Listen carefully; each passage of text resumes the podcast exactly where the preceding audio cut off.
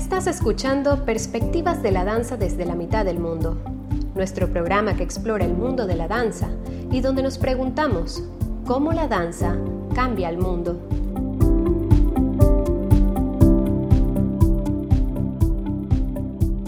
Hola y bienvenidos a Perspectivas de la Danza desde la mitad del mundo. Yo soy Cindy Cantos y me acompaña esta semana más Will Foster. Buenos días, hoy estamos lunes 10 de agosto. Primer grito de independencia. La verdad es que sí. Y, y tenemos una invitada muy especial para nuestro podcast el día de hoy, Sonia Núñez. Sonia es licenciada en terapia física y rehabilitación de la Universidad Católica Santiago de Guayaquil en Ecuador.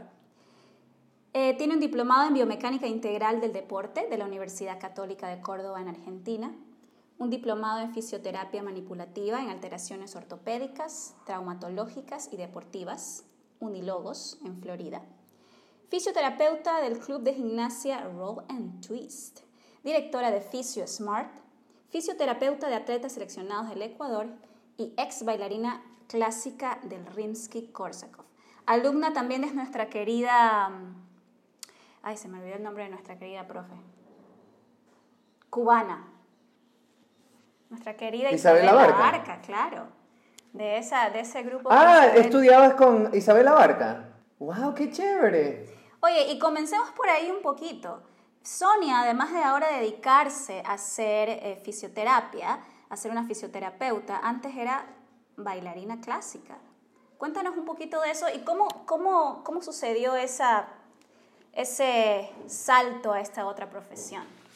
Bueno, la verdad es que, o sea, es súper interesante porque, bueno, mi carrera eh, de la danza empezó desde los cuatro años y fue donde yo eh, comencé a experimentar como que todas estas cosas de el movimiento, el cuerpo, etcétera, etcétera, etcétera. Y no fue hasta que ya estaba culminando los, los estudios de, de, de danza clásica, estaba como ya en octavo nivel por ahí, y tuve una lesión de la rodilla, o sea, me comenzó a doler la rodilla, etcétera, etcétera, etcétera y me recomendaron ir a un fisioterapeuta. Yo no tenía idea que era un fisioterapeuta, no, no sabía qué se trataba, pero bueno, me recomendaron ir a uno y yo fui. Eh, justo en, ese, en esa época estaba como viendo qué es lo que tenía que estudiar en la universidad, más o menos como alineándome a lo que, a lo que quería. Y bueno, conocí a este fisioterapeuta, eh, era un cubano que me lo recomendaron y le comencé a preguntar, le dije, bueno, ¿cómo se estudia esto? ¿A qué facultad uno va? Etcétera, etcétera. Y entonces ahí fue que descubrí la fisioterapia. Esa, esa es la verdadera historia. Así conocí la fisioterapia fue porque yo tuve una lesión cuando estaba cerca de la función final de, de, del Rimsky, cuando estaba estudiando en el Rimsky. Y entonces, bueno, yo iba, me hacía mi tratamiento y luego cuando ya fui a la universidad busqué la carrera entonces, em, en verdad es una carrera súper nueva, los pensums han cambiado muchísimo, se puede decir que la fisioterapia en el país, como en el país, solamente tiene como unos 30 años, entonces sí es como muy nuevo el, el, el, el tema de la fisioterapia. Y bueno, después de eso, eh, mientras estudiaba, seguía bailando, luego de eso conocí la danza contemporánea, que fue cuando fui a Sarao. Y entonces, eh, a medida que uno va aprendiendo más cosas, más cosas, más cosas, se da cuenta que el cuerpo humano y el movimiento se correlaciona con todo. Entonces, eh, esa es la parte donde ahí muevo un poco la parte de, de, de crear conciencia en el movimiento, sobre todo personas que sean bailarines, que no sean bailarines. Es como el movimiento es lo, lo único que te va a curar. Entonces, por ahí es la, pequeña historia. Y te dedicaste inmediatamente a, yo sé que tienes entre tus clientes, pues tienes bailarines y no bailarines, pero ¿esto fue una decisión desde el principio o primero era no bailarines y después te interesaste por también tratar a bailarines? Bueno, en verdad nunca, o sea, al, al, inicio nunca tuve como una línea de, de, decir, bueno, quiero trabajar con esto, esto y el otro, porque e igual es una fase de descubrimiento que vas teniendo, porque la fisioterapia es muy amplia, hay muchos campos y se puede decir que todavía no, no hay como especialidades o cosas como muy específicas, en decir, bueno, me voy a dedicar a esto. Y fue porque eh, comencé a atender a o sea, compañeras mías que eran bailarinas, etcétera, etcétera, y me daba cuenta que había cosas que yo entendía mucho mejor que tal vez como un fisioterapeuta regular, porque hay nomenclaturas, palabras, movimientos que, que tú dices, ok, bueno, por ejemplo, no es que me duela la CRLB. Entonces son, son cosas como, como muy específicas que puedes, que puedes diferenciar. Me di cuenta que dentro de la parte de los bailarines había mucha desinformación, pero no, no por un tema de, de, de, decir como, bueno, no quiero saber, sino que es algo que no se nos enseña, porque yo sufrí lo mismo. Cuando yo fui bailarina, tuve mi lesión y a mí nadie me dijo como, mira, ¿sabes qué? Es que tienes que hacer esto o, o puedes prevenir esto si haces esto. Entonces es un tema como de ir enseñando poco a poco a lo que, a lo que puedes eh, prevenir, sobre todo. Eh, hablemos un poquito más de eso. En, tu experiencia, ¿cuáles son algunos ejemplos de, de, de, desinformación que tienen los bailarines? ¿Sí? Yo, yo te doy un ejemplo. Yo te doy un ejemplo. Em, siempre antes de las clases yo les pido a los bailarines calentarse antes de empezar la clase. Obviamente, en, el caso del ballet, empezamos con movimientos muy leves, los pliés, los tandus para, para despertar al cuerpo pero igual no está mal calentarse, o sea, cada quien a su manera antes de empezar la clase. Pero los, bailarines muchas veces piensan que estirar es suficiente para calentarse y para mí eso no es cierto. Ok, lo que pasa es que eh, sí hay como, eh, por ejemplo, un error de conceptos, que ya te digo, esto es algo que yo he venido aprendiendo, no me lo enseñaron en la universidad, eh, lo he ido aprendiendo a medida que ha pasado mi profesión y mi práctica clínica, podría llamarlo así. Uno dice, bueno, los bailarines, a ver, listo, prepárense o caliéntense para entrar a la barra y tú ves todo el mundo usando las ligas pero haciendo estiramiento, estiramiento, estiramiento, estiramiento de brazos, la punta de los pies y es como no, ¿qué es lo que en sí engloba el calentamiento? A mí más que calentamiento me gusta llamarlo como una activación. ¿Ya? Porque es, como que engloba más la palabra de lo, que, de lo que vas a decir. Una activación porque cada ser humano o cada individuo es un ser totalmente diferente. Posiblemente yo eh, necesito activar un poco más eh, los rotadores externos porque no tengo como mucha rotación externa.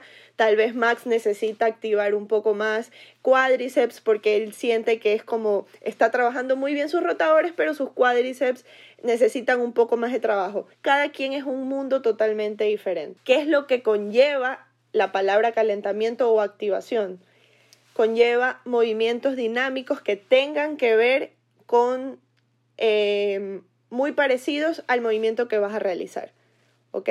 Entonces no es solamente como decir, bueno, voy a estirar, porque lo que generalmente pasa es un estiramiento estático. Significa como que, no sé, estás en un split y te mantienes ahí unos 10 segundos o te estiras a un lado y te quedas ahí y en verdad no, tu músculo no se está preparando para recibir la carga que vas a, a tener durante tu clase de ballet.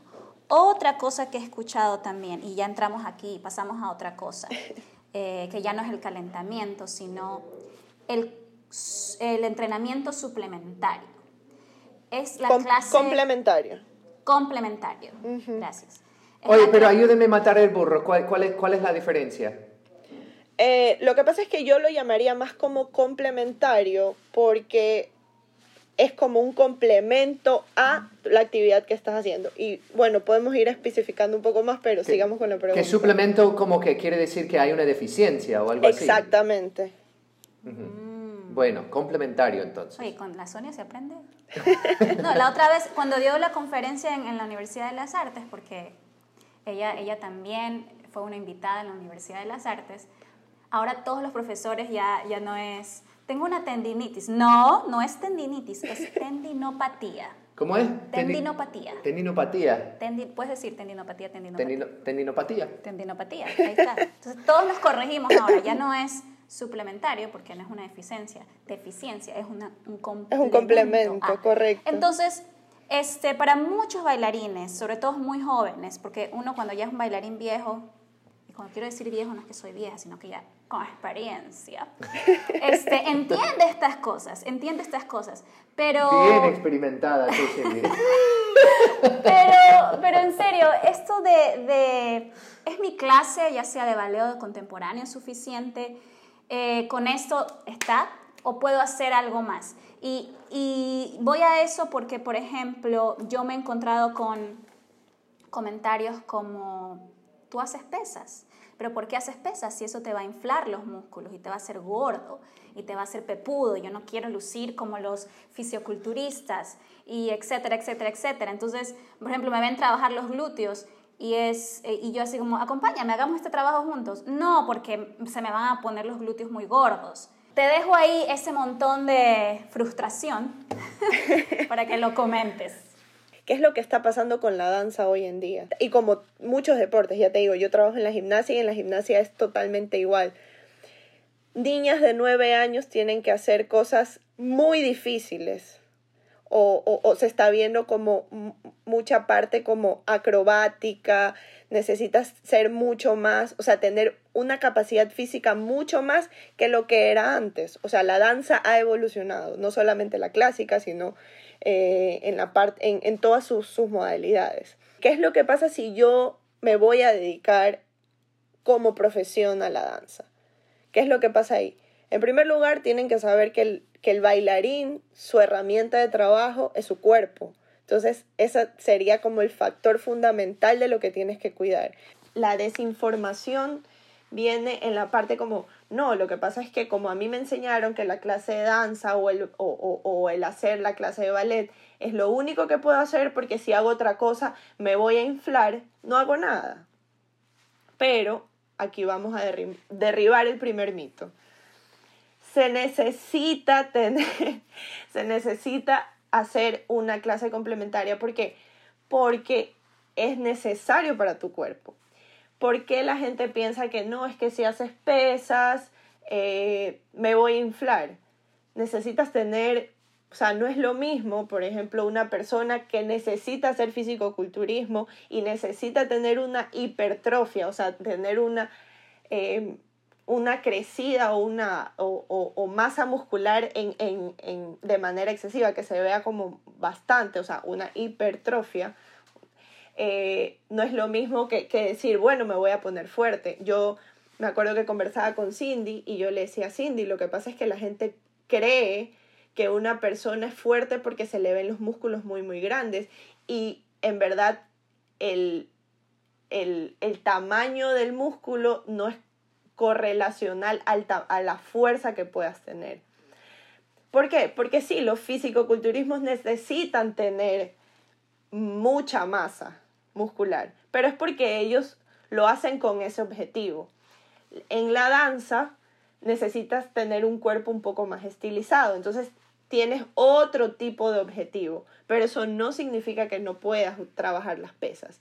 Entonces de aquí viene la parte en la planificación y cómo lo vayas a hacer. Hablando como que del tema de las pesas específicamente, eh, la carga que tú le puedas poner y, y la, la intensidad y la variabilidad que le puedas poner va a depender del tipo de hipertrofia que vayas a tener.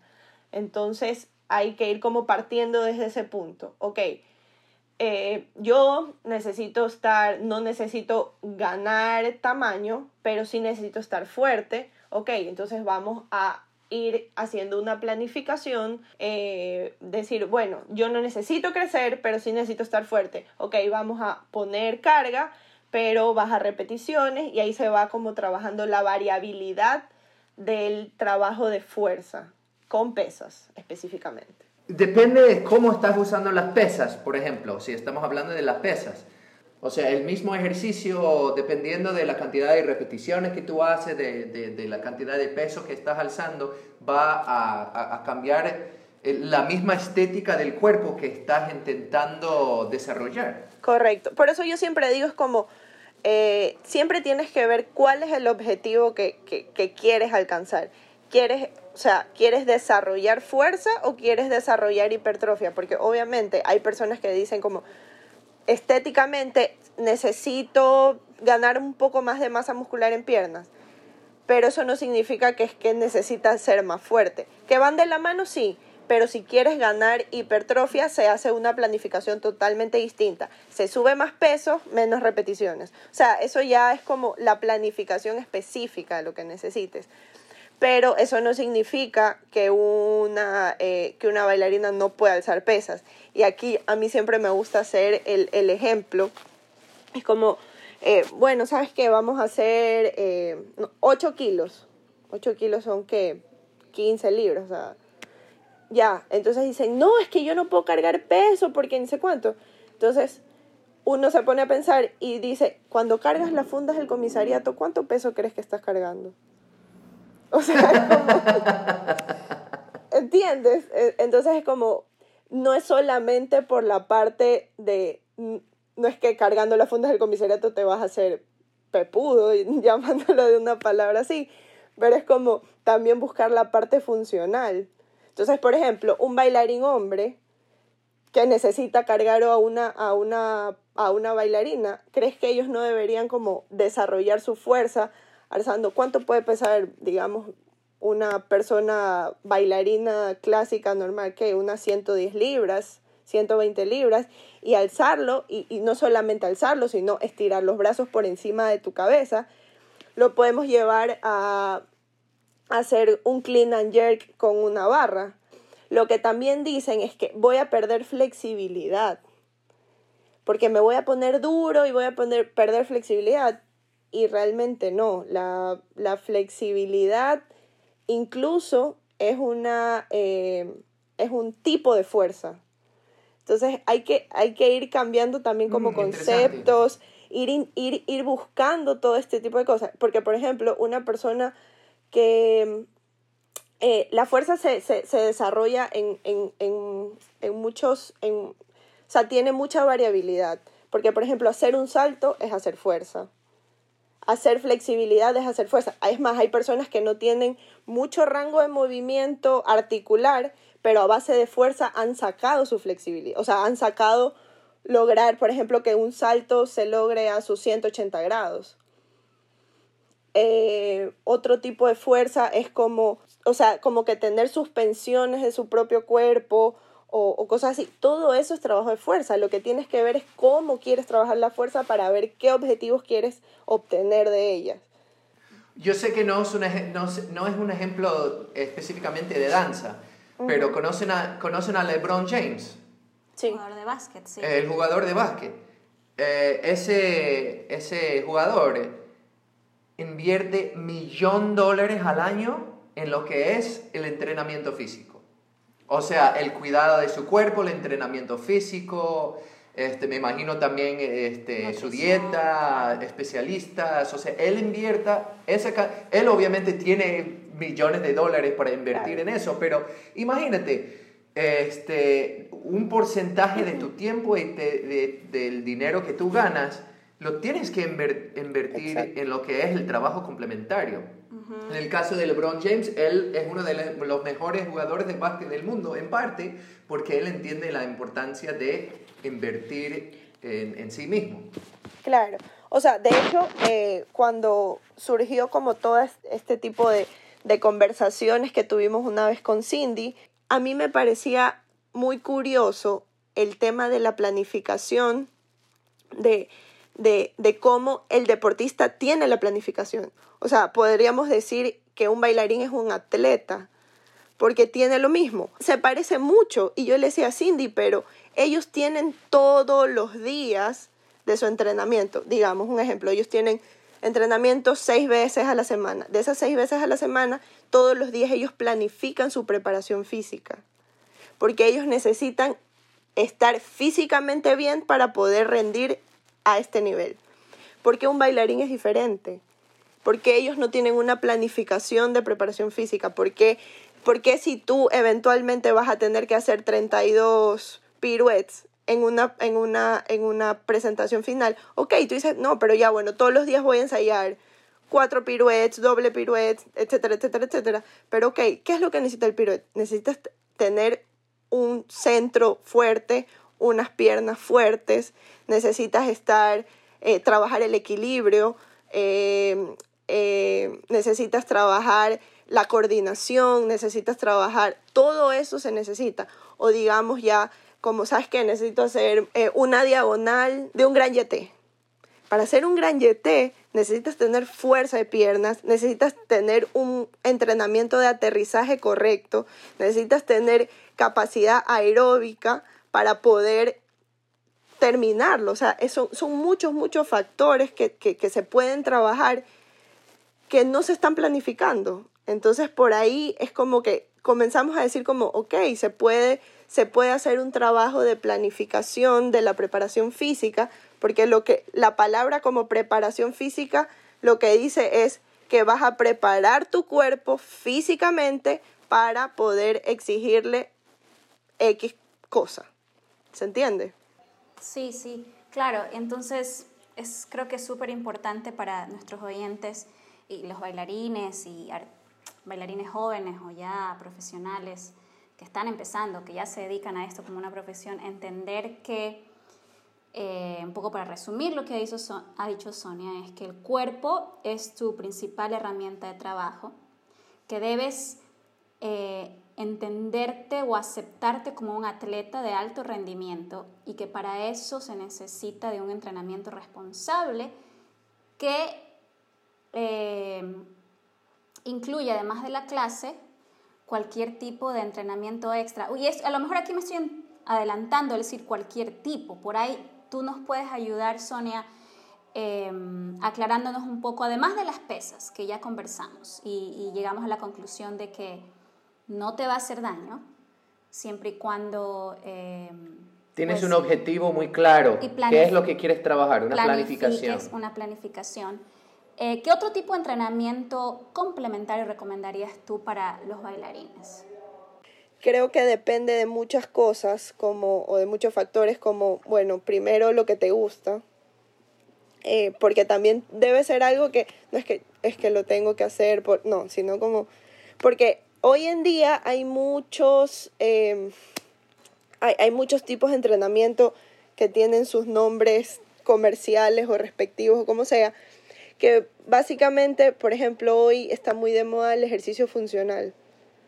Ya, entonces es como, eh, no, es que el ejercicio funcional, ¿qué es cuánto? Sí, o sea, ¿qué ejercicio no es funcional? eso en primer lugar, pero eso es como, eso, eso es algo muy particular mío, ¿no?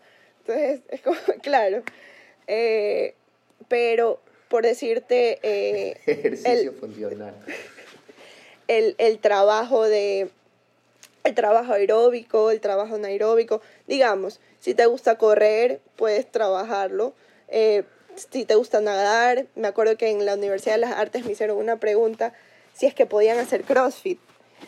Y es como, ok, quieres hacer CrossFit, está bien, yo no tengo nada en contra del CrossFit, lo que tengo es en contra de los malos entrenadores de CrossFit, porque ya te digo, toda la persona tiene que tener un objetivo diferenciado, porque no es lo mismo una persona que hace CrossFit y que quiere competir, como una persona que quiere hacer CrossFit y quiere, o sea, lo quiere usar como complemento a su, a su trabajo normal. ¿Por qué? Porque el CrossFit, en verdad, si, si uno se da cuenta, tiene todos los factores, trabajan cardiometabólico, trabajan la fuerza, trabajan elementos gimnásticos, o sea, en verdad es súper es súper completo, pero no es lo, o sea, no se puede generalizar, porque no todos tienen el mismo, el mismo fin. Ya, em, el pilates, creo que el pilates es, es una de las, de las cosas que que gusta mucho en la parte del bailarín y a mí personalmente es algo que me fascina. De hecho hice una certificación de pilates porque eh, el pilates se parece mucho a la danza. Y el pilates nació de la danza. El, creador de, pilates, Joseph Pilates, él, él experimentó o él empezó su trabajo con bailarinas del New York City Ballet. Entonces, fue es, gracioso porque hay muchas posturas, eh, movimientos y cosas así que son del ballet porque él inició con eso. Entonces, eh, por eso es que hay como mucha correlación de, de, del pilates y el ballet, o como, no, tú haces ballet, ah, entonces de ley haces pilates, o sea, como también se, se cree mucho eso, pero depende mucho del gusto. Eh, en el pilates también tienes como un trabajo de, de fuerza, pero de manera totalmente diferente. Trabajas la fuerza, pero eh, se reclutan otro tipo de fibras, etcétera, etcétera, que eso es como hablar un poco más de fisiología y confundirlos mucho, pero se trabaja la fuerza de manera diferente. Eh, y de ahí ya te digo, lo que sea que hagas, aparte de tu clase de ballet, está bien. O sea, que te guste. Bueno, ojalá que te guste. O sea, no, lo, que pasa es que hay, hay, hay, hay, ese problema también, que la gente, lo único que le gusta hacer físicamente es bailar. A algunas personas. Entonces, de pronto toman eso como excusa de, de no hacer nada más. Si no me gusta correr, no me gusta la natación, no, me gusta la, no me gusta levantar pesas, no me gusta jugar deporte, solo me gusta bailar, entonces es lo único que voy a hacer. Ah, y, ah, y, y, y por no tener otro gusto, desarrollan deficiencias. A veces yo, yo siento que este, a veces los bailarines tienen que responsabilizarse a pesar del trabajo duro que implica si, si uno se dedica a la danza como profesión, a veces piensa que como que toda la vida es un sueño y todo, todo el trabajo es divertido y nunca tienen que hacer trabajo duro. O sea, yo bailo porque no quiero trabajar en una oficina. Yo bailo porque no quiero hacer ese, ese trabajo así de, de, de ordenar mis, mis, cosas en la computadora, de, de llenar formularios, de qué sé yo, lo que hace la gente en la, en la oficina. Claro. ¿verdad?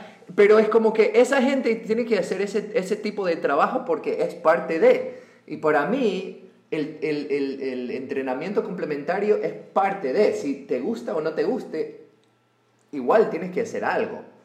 Porque, porque tienes que responsabilizarte por tu propio cuerpo.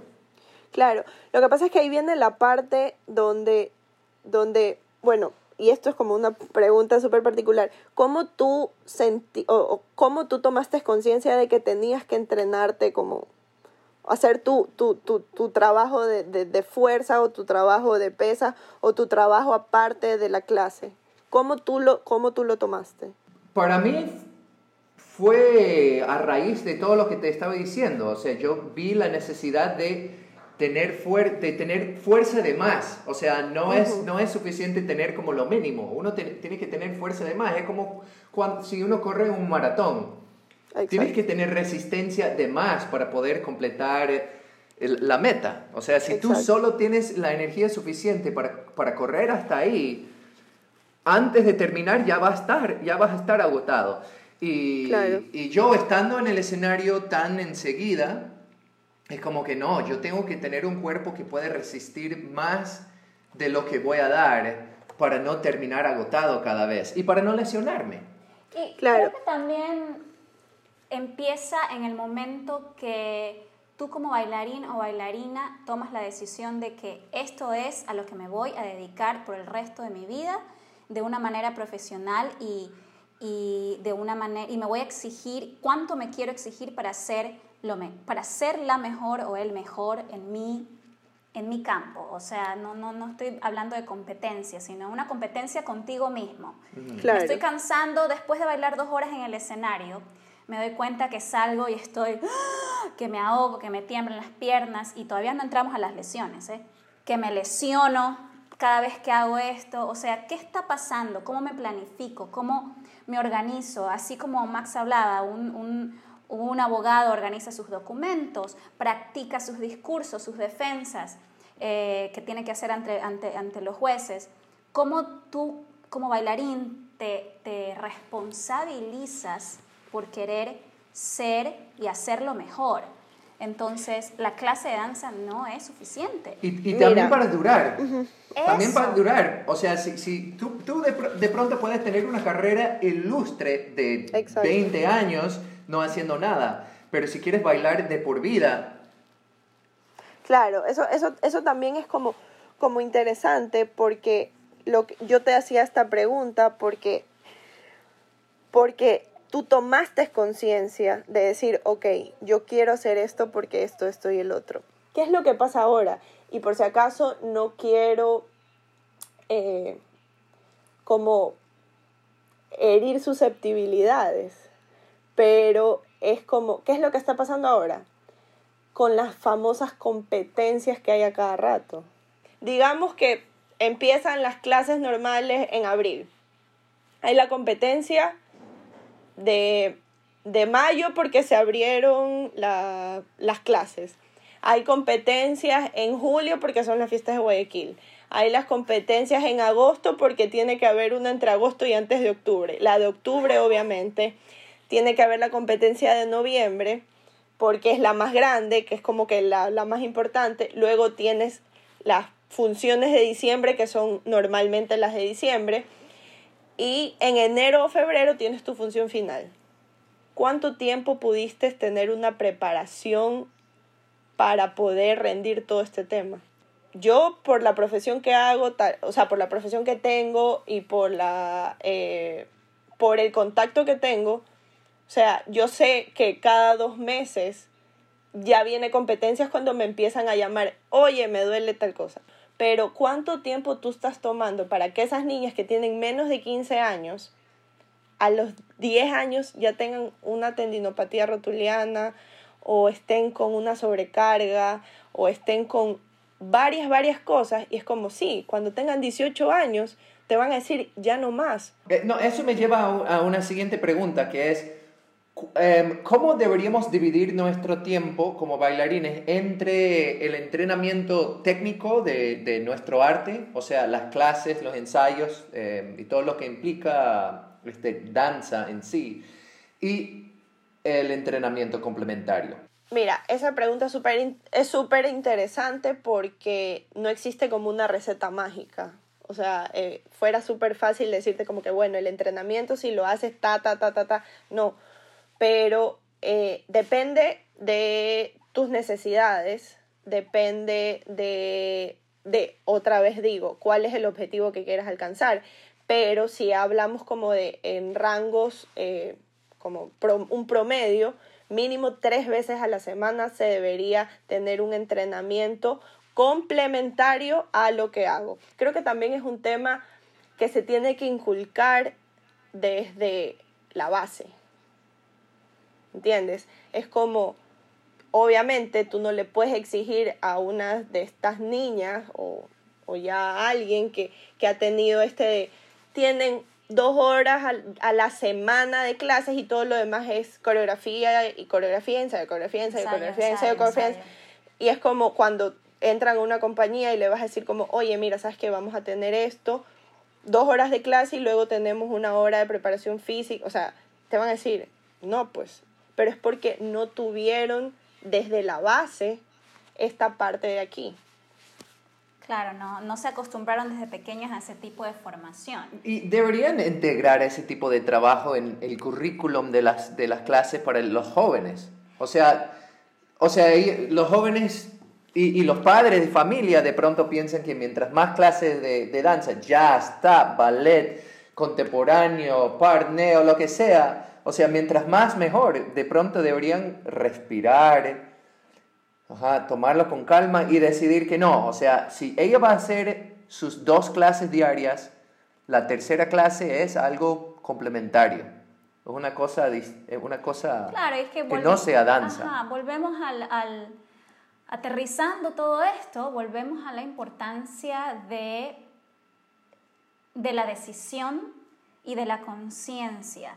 Cuando eres niño, pues tus padres te llevan a todas estas clases, a estos cursos, y, es tu hobby, pero en algún momento se convierte en tu profesión. Y es en ese momento cuando tú decides, ok, me voy a dedicar a esto, no me puedo pasar eh, en esta academia X eh, simplemente compitiendo, compitiendo. ¿Qué necesito para llegar a ser, no solo dejar de ser un bailarín promedio y llegar a ser un bailarín excelente? Tengo que hacer este tipo de entrenamiento complementario, no solo para rendir en el escenario, y con esto quiero pasar ya a otra cosa, sino para prevenir las lesiones. Entonces, ¿qué, cuéntanos un poco de, las lesiones con las que te encuentras en, estos bailarines que van a verte o estos estudiantes de danza? ¿Cuáles son las más comunes y qué recomendaciones les das tú para, para prevenirlas? Las lesiones tienen como sus etapas. Eh, al inicio es como eh, tienen muchos dolores musculares. Tuvieron una época de paro, regresé a, a digamos, a, a clases de nuevo, comenzamos actividades de nuevo. Entonces son los típicos dolores, es que me duele porque no puedo moverme, entonces podríamos llamarlo como una sobrecarga muscular. Después de eso viene la parte de las lesiones de las tendinopatías, que las tendinopatías, si ya vamos a profundizar un poco más el tema, ¿qué son las tendinopatías? No es nada más que tu, mu o sea, muscularmente no estás apto para recibir la carga que te exigen y el tendón comienza a fastidiarse. ¿Ok? Haciendo un ejemplo, digamos, por ejemplo, tú puedes, o sea, físicamente tú estás apto para hacer 10 saltos, pero en la clase te exigen 10 saltos y luego te dicen, bueno, ahora vamos a para el otro lado. Entonces son 20 saltos que hiciste.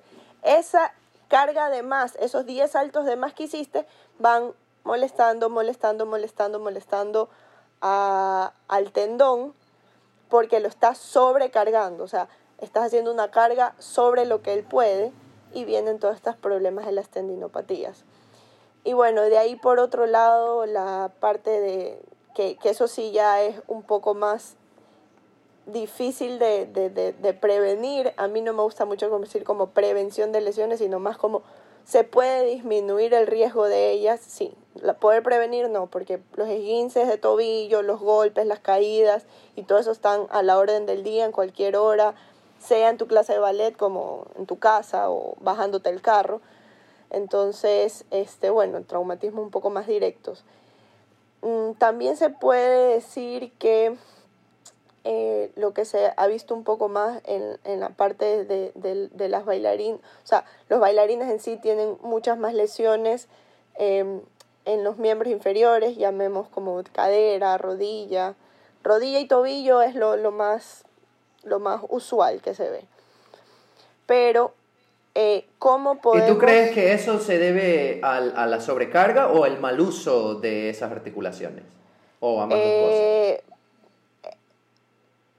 me acuerdo justamente... O una cosa distinta. No, lo que pasa es que justamente es como estaba viendo como que no existen movimientos erróneos, sino personas que se mueven mal.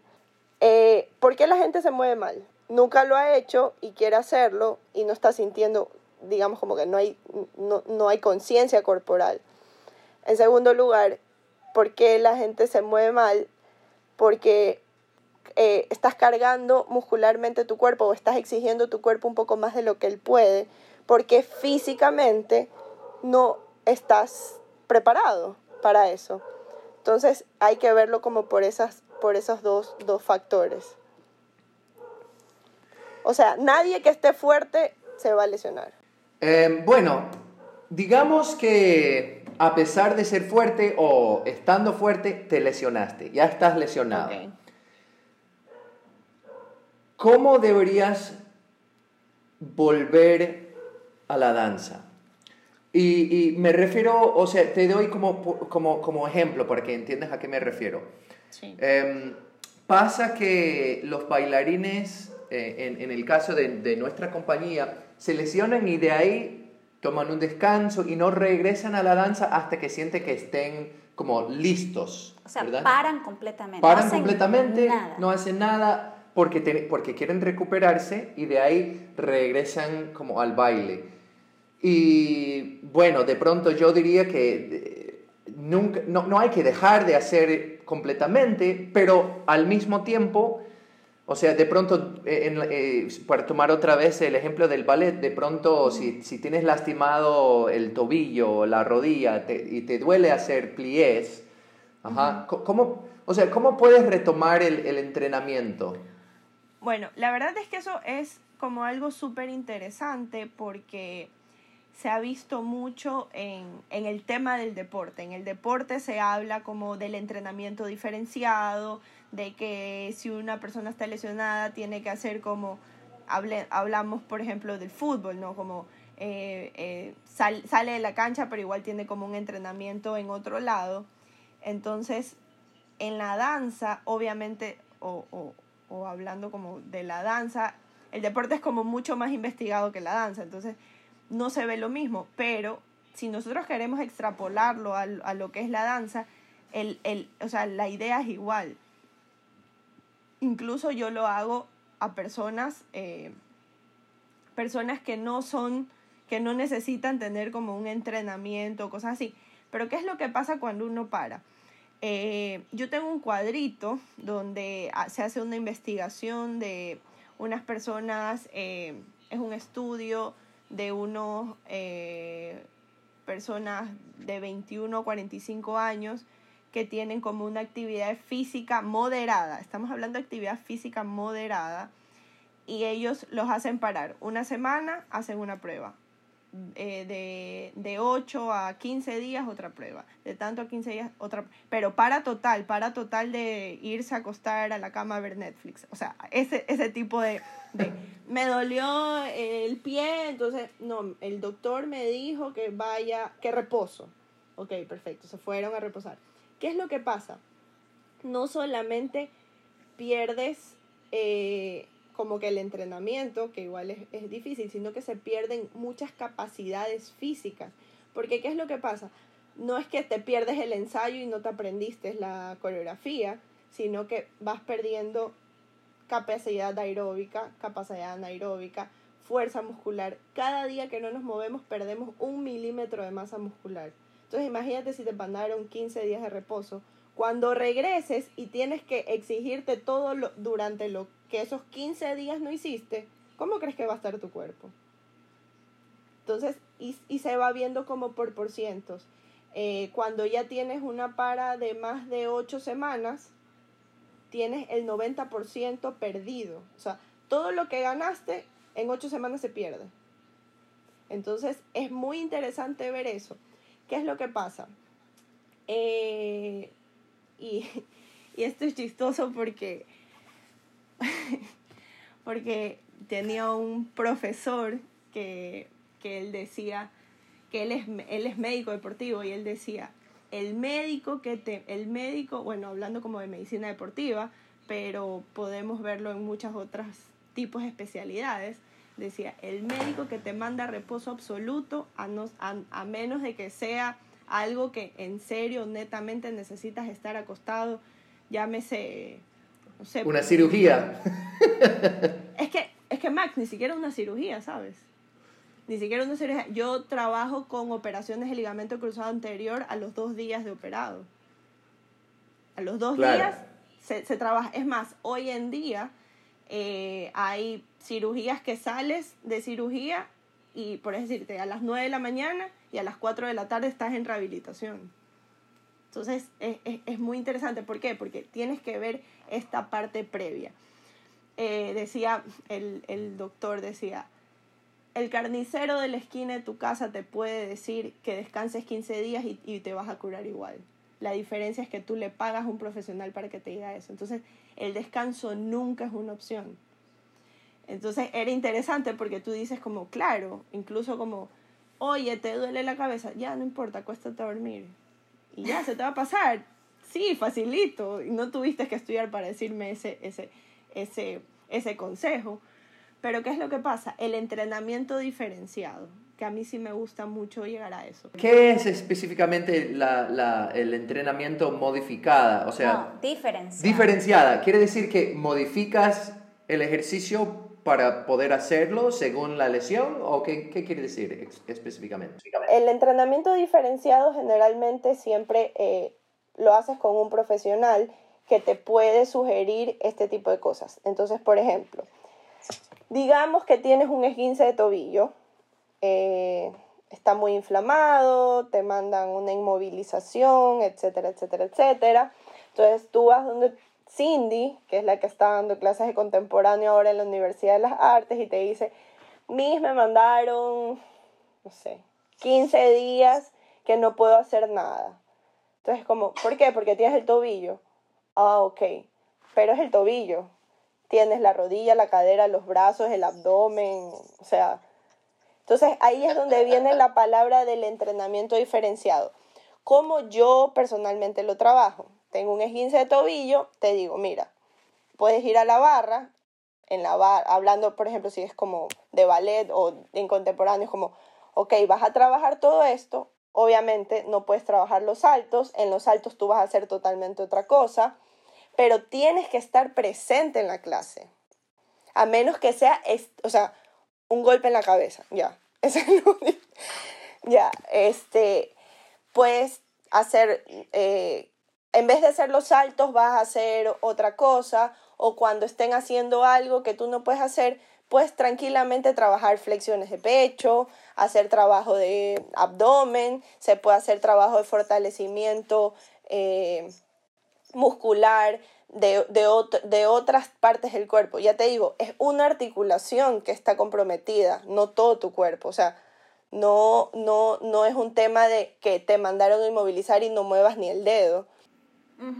Y, y, ojo, que quede claro que eh, estamos hablando de lesiones musculoesqueléticas que son como muy específicas en una parte del cuerpo. Ya si tienes una, una cosa, como tú mencionabas, un golpe en la cabeza, una cosa que te paras y te mareas, y bueno, si necesitas estar reposando, eh, es totalmente eh, comprensible, pero no parar totalmente. O sea, eh, una lesión no significa inmovilización.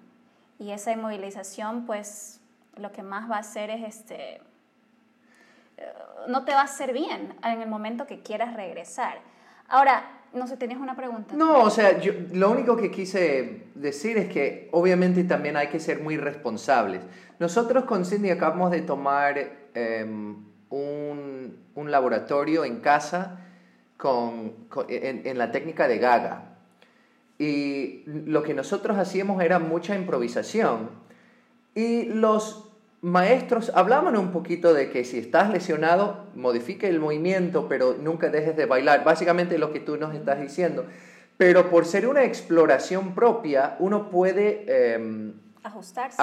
no solo ajustarse, sino decidir cómo mover y cómo explorar em, a raíz de las consignas que nos estaba dando, em, según las necesidades del cuerpo, ¿verdad? Pero en una clase para volver al ejemplo del ballet, de pronto em, hay que responsabilizarse aún más cuando es una,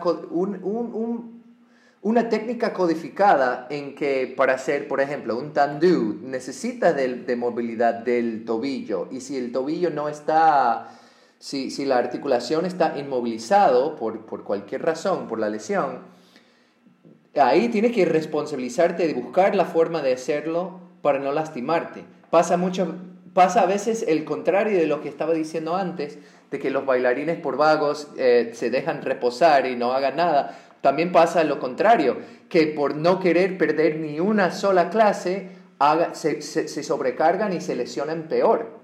Claro, bueno, esa, también es una parte que, eh, que todo exceso es malo. También es como cuando tienes un dolor es porque tu cuerpo está hablando y te está dando una alarma. Siempre el dolor es un signo de alarma. No necesariamente es que algo está dañado, porque también tenemos, o sea, como que hablar del dolor también es, muy extenso, pero el dolor siempre es un signo de alarma. Eso significa que, por ejemplo, hablando, o sea, para dar un ejemplo, eh, imaginemos que tenemos una casa, un detector de humo, y posiblemente se te ahumó el arroz y hubo humo y se prendió la alarma de incendios, no significa que tu casa se esté incendiando, pero es como, ok, se te está quemando el arroz, atención. Entonces es como para, para, para entender, pero siempre el, el dolor es, es, como un...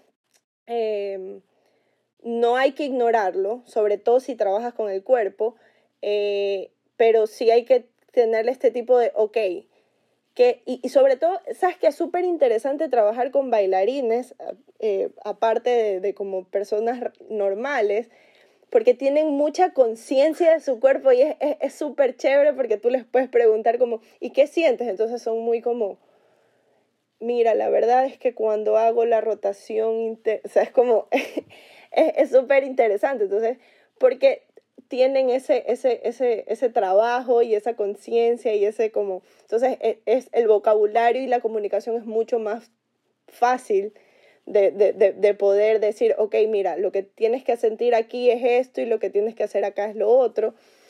Eh, pero ya te digo, el dolor siempre es un signo de alarma. No significa que algo está dañado, pero hay algo que hay que corregir, modificar o cambiar. Entonces, eso es como siempre es lo que yo digo. Eh, incluso podríamos hablar de la escala del dolor, es como, ok, es un dolor o es una molestia, es un, estoy sintiendo extraño, no significa que sea dolor. Entonces es como hablar, hablar un poco, un poco eh, ahora de, de, de, eso, ¿no? Porque sí, el, el, el, el, llevar, por decir, como hay personas que dicen, no, es que yo entreno y con dolor y no importa porque ni sé qué, ni sé cuánto, es como, ok, vamos a ir un poco más atrás.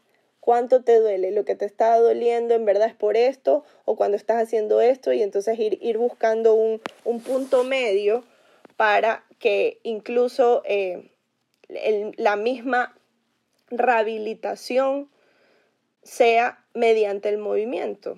Mencionabas hace un ratito esto del exceso, ¿no? A veces el exceso de trabajo y la, la fatiga muscular. ¿Cuánto, ¿Cuánto descanso es, es, es, es suficiente? ¿Cuánto?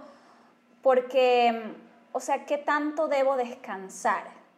¿Qué tanto puedo relajarme, ¿no? Si me dedico a esto como una profesión porque a veces nos encontramos con casos y casos, ¿no? Los casos que no paran, o sea, te encuentras con chicos y chicas jóvenes que no paran ni un solo día y es una cosa, dale, dale, dale, dale, dale. Y al ser jóvenes hay que sumarle que no duermen bien, porque están, cuando tienen chance de descansar, están en el teléfono, se acuestan tarde, o sea, háblanos de esto de la importancia del descanso. ¿Qué pasa? están de ¿Qué pasa con lo, por qué necesitan los músculos este descanso? ¿no? Bueno, más que el descanso, eh, podríamos hablar de la recuperación. La recuperación porque siempre es como, eh, también este es otro mito, es como, no, pero es que como estoy cansado me voy a ir a dar un masaje y entonces ya me recupero porque sí. Y es como, ok, no la recuperación, la única, o sea, los únicos factores que tienen una recuperación muscular va a ser una buena alimentación, una buena hidratación, un buen descanso, o sea, o el, el dormir bien y un buen manejo del estrés. Son, las son los únicos cuatro factores que se van a tener para una buena recuperación neuromuscular, porque estamos hablando de de que no es, no es solamente la parte muscular, sino neuromuscular. Eh, y todo, y si, y si, te das cuenta, todo eso depende de la, o sea, de, de la misma persona. Porque el que yo me alimente bien, me hidrate bien, tenga un buen descanso, etcétera, etcétera, etcétera, depende, o sea, es como, es algo muy personal. Yo siempre, yo siempre, Exacto, yo siempre le pregunto, o sea, es como cuánto tiempo, eh, cuánto tiempo en verdad o como cómo, lo estás dedicando para tu recuperación, porque de nada te sirve que te vayas una vez a la semana al quiropráctico o hacerte un masaje o hacerte miles de cosas, pero en la noche duermes cuatro horas porque prefieres pasar viendo Netflix hasta las 3 de la mañana y te levantas a las 7 de nada sirve que te hagas masajes todas las semanas o, o te hagan todo este tipo de, de, cosas nuevas como, no vamos a hablar de cosas como ventosas y eso, pero, pero como, digamos, masajes de descarga ya. Eh, pero en todas las noches comes pizza, hamburguesa, no estás haciendo una buena nutrición a tu cuerpo. O, o, y he escuchado, es que a mí no me gusta tomar agua. no entiendo. Entonces, ¿cómo vas a tener una buena recuperación si no tienes una buena hidratación? O sea, los músculos necesitan eso. Y Bueno, también eh, aquí viene la parte de la recuperación activa o el descanso activo, porque eso también es súper interesante. Obviamente hay... Casi que parece ser como pues el descanso activo. Recuperación activa, descanso activo. Cuéntanos de eso, sí. El descanso activo no es nada más que, eh, obviamente hay, hay momentos en el que uno dice, ¿sabes qué? De los siete días de la semana hay un día que yo necesito levantarme más tarde, etcétera, etcétera. Sí es recomendable eh, en todo tipo de entrenamiento que haya por lo menos un día de descanso total. Pero en ese día de descanso total no significa que es, que es que hoy es el día de descanso total, entonces me voy a quedar acostado en la cama y no voy a mover un músculo, no. Total no significa total. eso hice ayer, eso hice ayer yo, qué vergüenza, lo admito.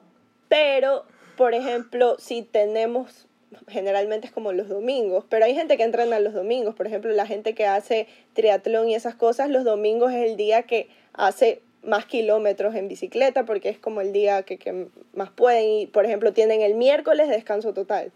Ya, pero para nosotros los bailarines, ¿qué hacemos en nuestro día de descanso total? Día de descanso total. Primero descanso físico, mentalmente, tratar de desconectarse de todo eso, que eso también depende mucho. Ese día sí puedes ver Netflix. Ese día sí puedes ver Netflix, sí. Eh, pero, por ejemplo, el andar en bicicleta, aún como... Eh, no, no como decir voy a hacer una carrera en bici o voy a ir a andar 150 kilómetros porque también es sobrecargarte, porque no es un elemento que tú lo hagas diariamente. Eh, nadar en la piscina, o sea... O sea, como un, podemos decir como una, una, una actividad recreativa.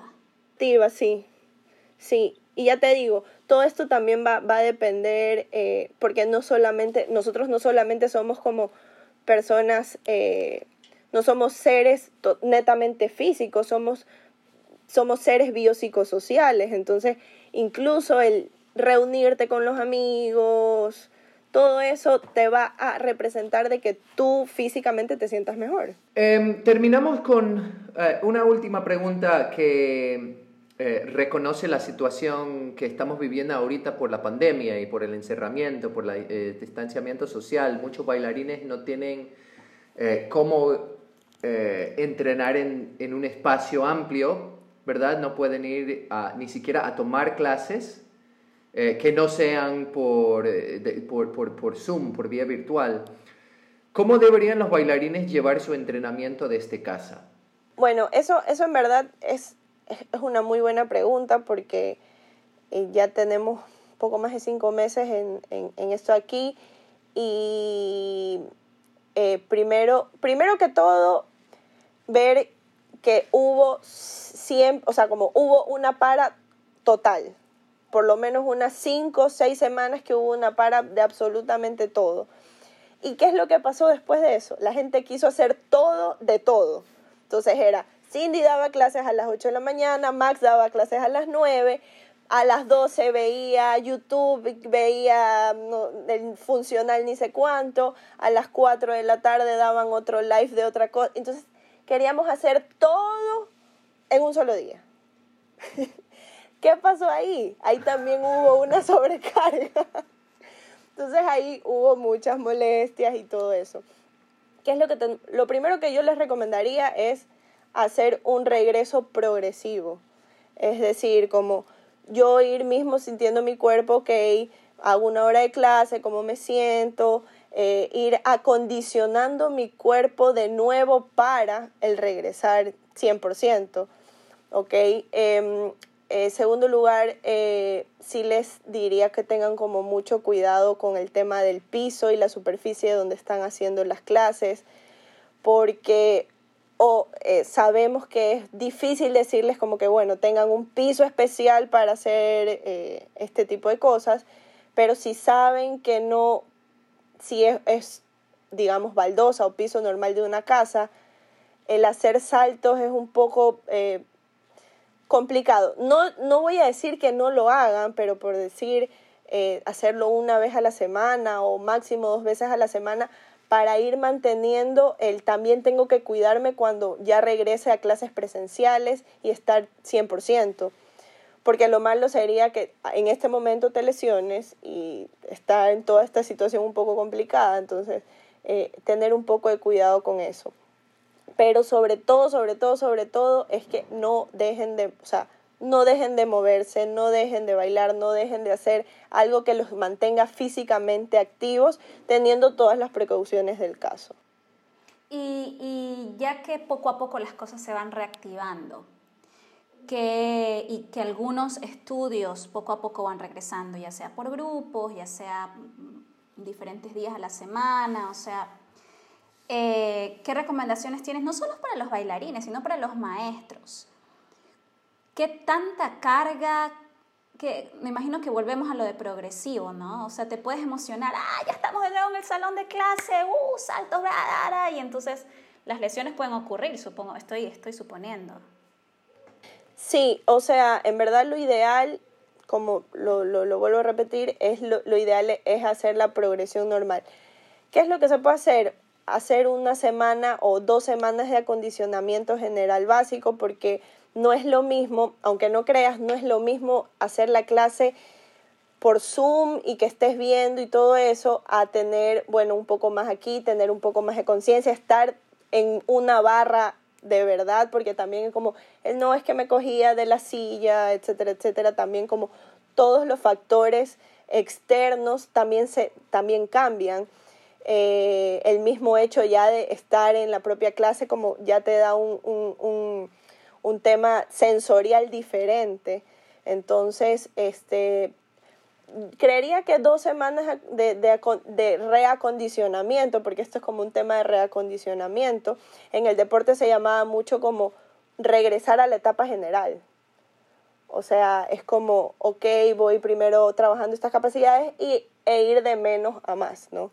De hacer como clases, eh, si es en el ballet, es como trabajar mucho el tema de, de, de, de mucho trabajo en barra, el, trabajo de centro de, ir, ok, reconociendo de nuevo tu cuerpo, de decir, bueno, estoy aquí, buscar mi centro y no buscar como tantas cosas muy exageradas pronto porque sí podemos eh, crear un, eh, el no tener el acondicionamiento necesario puede, puede crear alguna fatiga o, o, algo, alguna lesión que, que, posiblemente podamos evitar simplemente como empezando suave.